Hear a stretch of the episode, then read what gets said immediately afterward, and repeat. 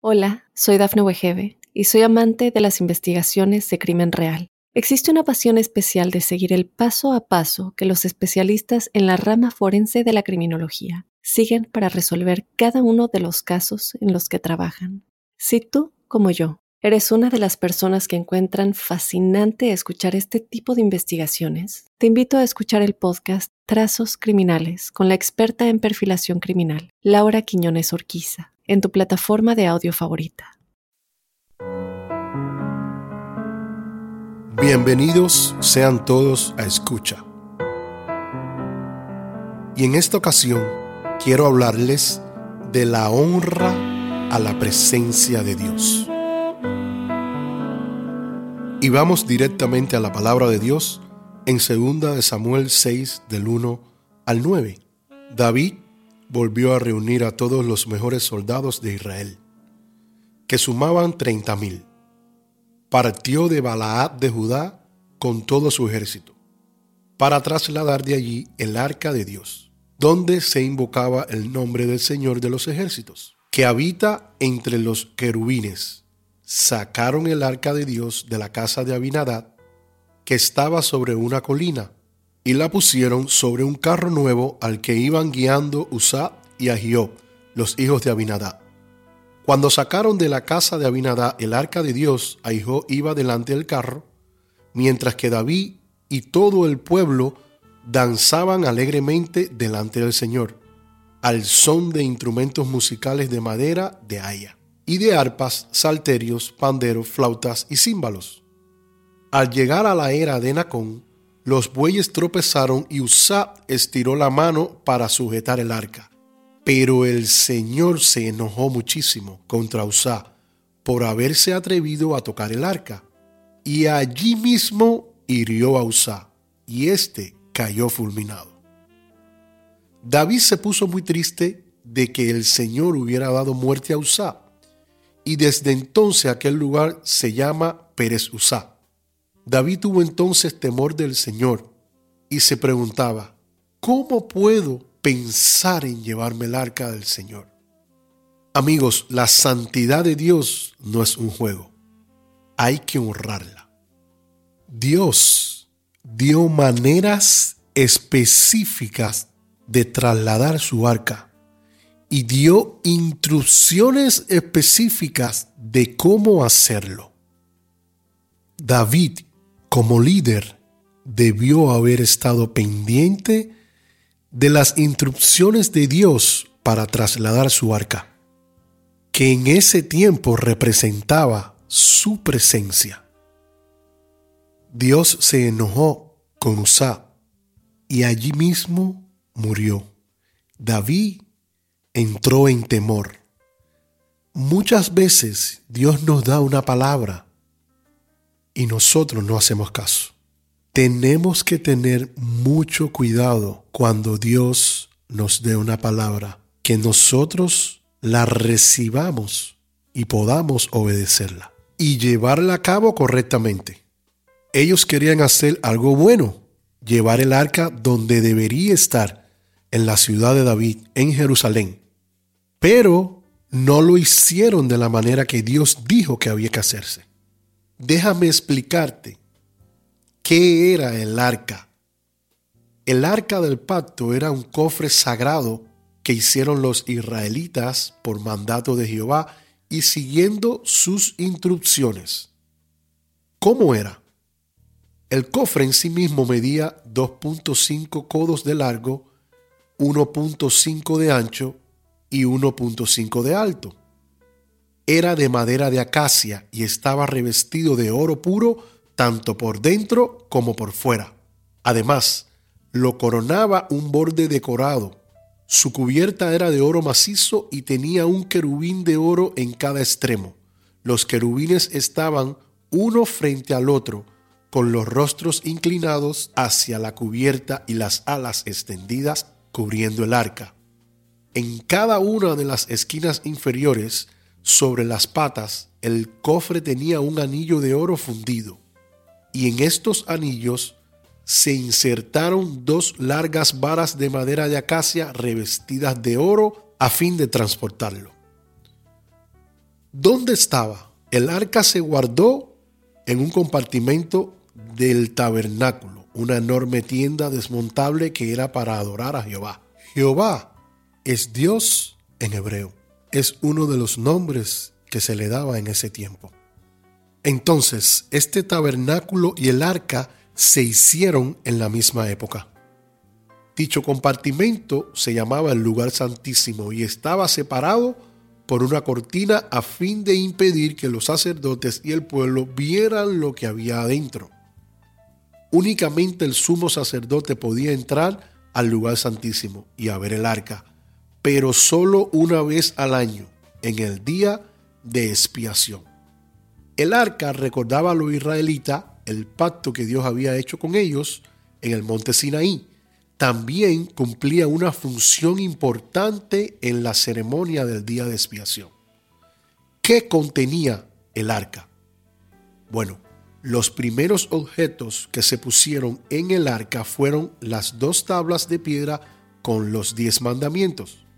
También se guardó en ella una jarra de oro con maná y la vara de Aarón que había florecido. ¿Cómo se transportaba el arca? Eran los levitas quienes debían llevar el arca, colocando las varas de acacia sobre sus hombros. Como las varas nunca se quitaban de los anillos, los levitas jamás tocaban el arca.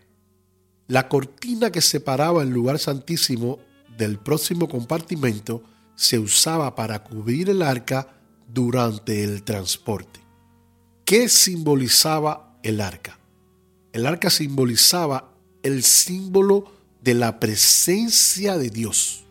Por ejemplo, la nube que aparecía sobre el arca y sobre el campamento de Israel indicaba que Jehová estaba con el pueblo y que contaba con su bendición.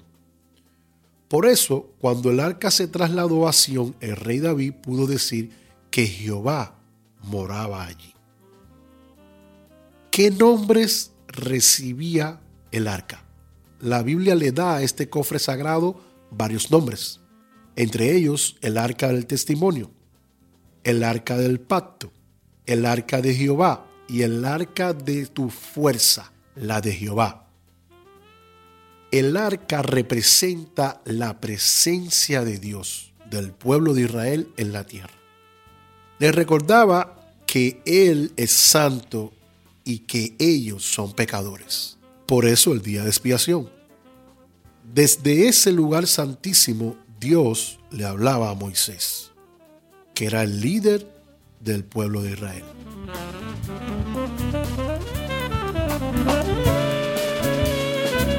Hola, soy Dafne Wegebe y soy amante de las investigaciones de crimen real. Existe una pasión especial de seguir el paso a paso que los especialistas en la rama forense de la criminología siguen para resolver cada uno de los casos en los que trabajan. Si tú, como yo, eres una de las personas que encuentran fascinante escuchar este tipo de investigaciones, te invito a escuchar el podcast Trazos Criminales con la experta en perfilación criminal, Laura Quiñones Orquiza en tu plataforma de audio favorita.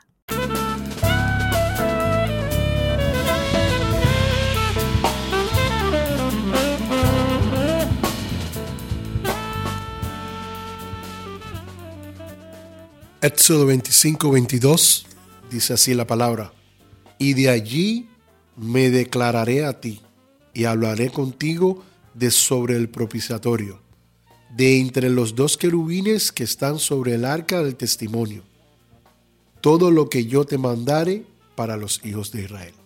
Entonces David, él quería traer el arca a Jerusalén porque ya había estado fuera mucho tiempo. En 2 Samuel 6:9 dice, y David no se atrevió a llevar el cofre de Dios a Jerusalén Así que lo dejó en casa de Obed-Edom, que vivía en Gad. Pero quiero que te des cuenta de lo que pasa con el arca aquí. Y vamos a ir a Primera de Samuel 2.30. Porque necesito que entiendas algo en este pasaje bíblico. Primera de Samuel 2.30. Por todo esto, el Señor Dios de Israel te dice, yo prometí que tu familia y los descendientes de tu padre estarían siempre a mi servicio, pero hoy te digo que esto se acabó, porque yo honro a los que me honran y humillo a los que me desprecian. Honra de parte de Dios es más que bendición. Honra de parte de Dios es más que bendición financiera. Es más que la bendición de la sanidad. Es exactamente eso lo que nosotros debemos anhelar. Y eso es lo que quiero que entiendas. Hay muchas otras cosas de Dios que están ahí para nosotros, están ahí para nosotros en la palabra de Dios. Ahí están. Pidámosle al Señor que nos las revele, pero por no conocerla no la anhelamos. Y una de las cosas que nosotros debemos anhelar es honrar su presencia. Debemos honrar la presencia de Dios en nuestra vida, no solo en nuestra vida, en nuestro hogar. Y enseñar a nuestros hijos a honrar la presencia de Dios en todo lo que hagan. ¿Qué tal pedirle a Dios obediencia? Obedecer. La honra y la obediencia van de la mano. Tú no puedes honrar a Dios si tú no obedeces. Y tenemos que ser constantes en esto y hacerlo un estilo de vida. ¿Por qué te leí este pasaje de primera de Samuel 2.30? Porque esto el Señor se lo está diciendo al sacerdote Elí. Él le está diciendo que él le prometió a su familia y a sus descendientes que siempre estarían a su servicio. Pero dice el Señor, hoy te digo que esto se acabó, porque yo honro a los que me honran y humillo a los que me desprecian. Lo que estaba pasando con el sacerdote Elí es que sus hijos, que de igual manera eran sacerdotes, ellos estaban deshonrando la presencia de Dios en el templo y estaban haciendo cosas que a Dios no le agradaban. Toma esto como una palabra profética para tu vida. Hazla tuya. No permitas que tus hijos deshonren la presencia de Dios en tu casa. Recuerda, lo que ellos te ven hacer, lo van a repetir. Sé un buen ejemplo de honra a Dios en tu casa para tus hijos. Elí, el sacerdote, él perdió la revelación de la palabra. Él no tenía visión de Dios. Él era el sumo sacerdote y dice la Biblia que la palabra escaseaba en esos días. Dios no hablaba. En ese tiempo Dios escogía a los sacerdotes y a los profetas para hablarle y a través de ellos decirle al pueblo lo que él quería decirle. Pero dice que él perdió la revelación de la palabra, él no tenía visión de Dios. Él era el sumo sacerdote y dice la Biblia que la palabra escaseaba en esos días. Dios hacía mucho tiempo que no hablaba. Elí estaba permitiendo lo que sus hijos hacían con su actitud de no hacer nada al respecto. Y ahí es donde levanta y llama al profeta Samuel. Y en 1 Samuel 3, 11, 14 dice así la palabra. Dios le dijo, voy a hacer en Israel algo muy terrible cuando la gente lo sepa, temblará de miedo. Cumpliré contra la familia de Elí todo lo que he dicho. Él sabía que sus hijos me ofendían gravemente y no hizo nada para corregirlos. Así que voy a castigar a su familia y nada ni nadie podrá evitarlo. Juro que ninguna ofrenda será suficiente para que yo les perdone su maldad. Dios llama maldad al no honrar su presencia.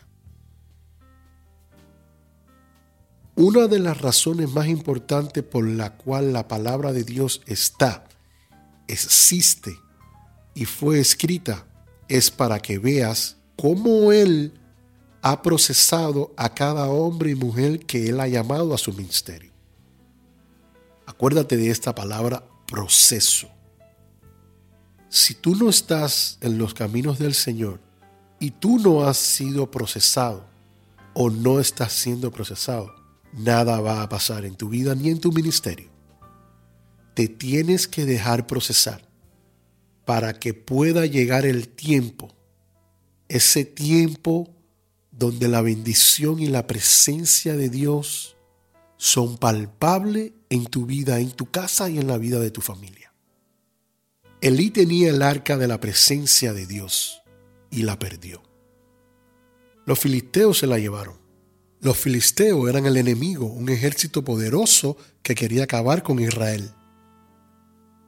Tu arca es la palabra de Dios, la Biblia. Y si tú la tienes contigo adentro, en tu corazón, nadie te la puede robar. Si está en tu mente, el diablo no puede venir a inventar nada. Ni el enemigo, ni ningún pensamiento contrario a la perfecta voluntad de Dios para tu vida. Por eso Jesús, cuando el diablo lo quiso tentar, él le dijo, Jesús le respondió, escrito está, no solo de pan vive el hombre, sino de toda palabra que sale de la boca de Dios. Esto es Mateo 4:4.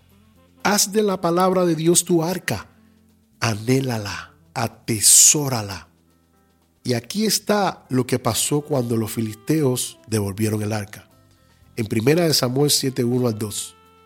Vinieron los de Kiriajearim y llevaron el arca de Jehová y la pusieron en casa de Abinadab, situada en el collado, y santificaron a Eleazar su hijo para que guardase el arca de Jehová. Después, desde el día que llegó el arca a Kiriajearim, pasaron muchos días, 20 años, y toda la casa de Israel lamentaba en pos de Jehová. 20 largos años pasaron y Dios no habló.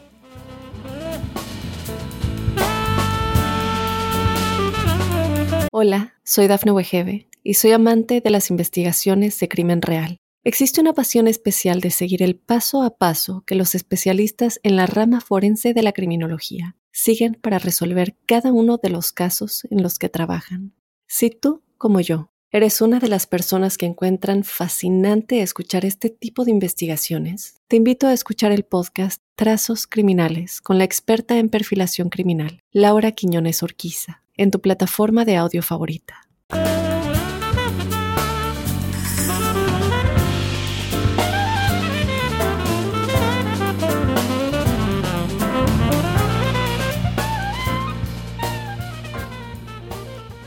Primera de Samuel 7:3 dice, Habló Samuel a toda la casa de Israel diciendo, Si de todo vuestro corazón os volvéis a Jehová, quitad los dioses ajenos y a Astarot de entre vosotros, y preparad vuestro corazón a Jehová, y solo a él servid, y os librará de la mano de los filisteos. Mira lo que está pasando aquí. Samuel le está diciendo al pueblo de Israel que vuelvan sus corazones a Jehová y que quiten los dioses ajenos. Los dioses ajenos impiden que Jehová, Dios, hable a tu vida. Son un obstáculo para que tú puedas escuchar la voz de Dios en tu vida. Son no adores imágenes. No adores a dioses ajenos. Solo adora a tu Dios. Vuelve tu corazón a Jehová, como dice esta palabra. Si Jesús no está con nosotros, si la presencia de Dios no está con nosotros, nuestra vida no tiene sentido la iglesia no tiene sentido. Te quise leer este pasaje para que viéramos que el arca del pacto, que es de lo que estamos hablando, estuvo en otros lugares y no bendijo de la misma manera que bendijo a Obed-Gedón. Pero ahora sí hablemos un poco de este pasaje de 2 de Samuel 6 11 y 12. Y estuvo el arca de Jehová en casa de Obed Edom Geteo tres meses. Y bendijo Jehová a Obed Edom y a toda su casa. Fue dado aviso al rey David diciendo, Jehová ha bendecido la casa de Obed Edom y todo lo que tiene a causa del arca de Dios. Entonces David fue y llevó con alegría el arca de Dios de casa de Obed Edom a la ciudad de David. ¿Qué pasó aquí? El arca estuvo 20 años en casa de Abinadab y Dios no habló y Dios no bendijo. Pero el arca estuvo en casa de Obed Edom tres meses. Y dice la palabra que bendijo Jehová a Obed Edom y a toda su casa. Ahora, tres puntos claves a tener en cuenta. Número uno, Obed Edom le dio a Dios en su casa y en su familia y en su vida el lugar que Dios merece. Tú y yo tenemos que darle a Dios el lugar que Él merece en nuestras vidas y en nuestras casas. Tenemos que honrar la presencia de Dios en nuestra vida para que la bendición de Dios se manifieste en nuestras vidas. Número dos, Obed Edom tuvo la oportunidad de tener acceso a la presencia de Dios. Él tenía acceso directo. No estaba en el templo ni detrás de una cortina del arca. Él la tenía en su casa. No había intermediarios ni nada que lo separara de la santa presencia de Dios. Y número tres, la presencia de Dios imparte abundantes bendiciones al hogar donde se le honra. Cuando tú honras la presencia de Dios en tu vida, esto es un alto nivel de revelación para las nuevas generaciones. Y no hay manera de que su gloria no se derrame en tu casa. Todo lo que nosotros los adultos hacemos nuestros hijos y los más pequeños los están mirando. La nueva generación nos está mirando. Nosotros tenemos que ser modelos para ellos. Ellos van a repetir lo que nosotros hagamos. Si ellos nos ven honrando la presencia de Dios y poniendo a Dios en el centro de nuestras vidas, en nuestro hogar, en nuestro trabajo, a donde quiera que nosotros vamos, ellos van a imitar esa conducta y van a ser hombres y mujeres que el día de mañana honren la presencia de Dios en sus vidas, en sus casas y en cualquier lugar donde estén. Es bien importante esta palabra de honrar la presencia de Dios en nuestras vidas. Leo esta historia y no puedo dejar de ver lo irrespetuosos y atrevidos que somos nosotros los seres humanos, muchas veces con la presencia de Dios. Dios es santo. Honremos su santa presencia. Todo el cielo se inclina ante Él.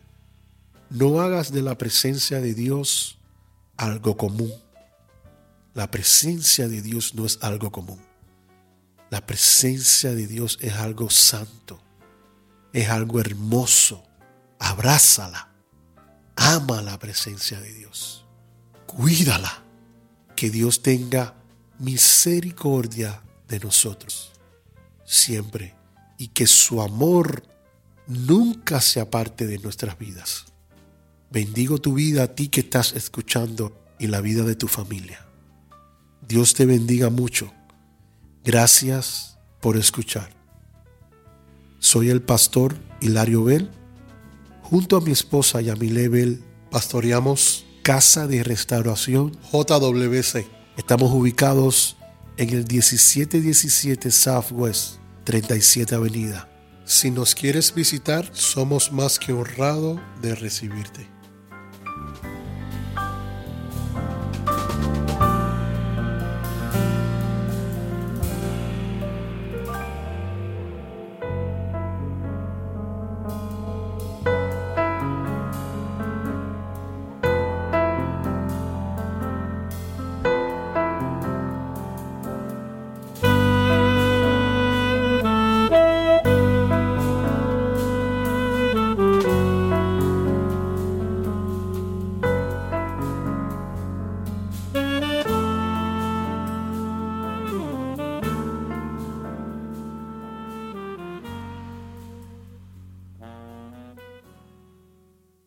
Hola, soy Dafne Wegebe y soy amante de las investigaciones de crimen real. Existe una pasión especial de seguir el paso a paso que los especialistas en la rama forense de la criminología siguen para resolver cada uno de los casos en los que trabajan. Si tú, como yo, eres una de las personas que encuentran fascinante escuchar este tipo de investigaciones, te invito a escuchar el podcast Trazos Criminales con la experta en perfilación criminal, Laura Quiñones Orquiza, en tu plataforma de audio favorita.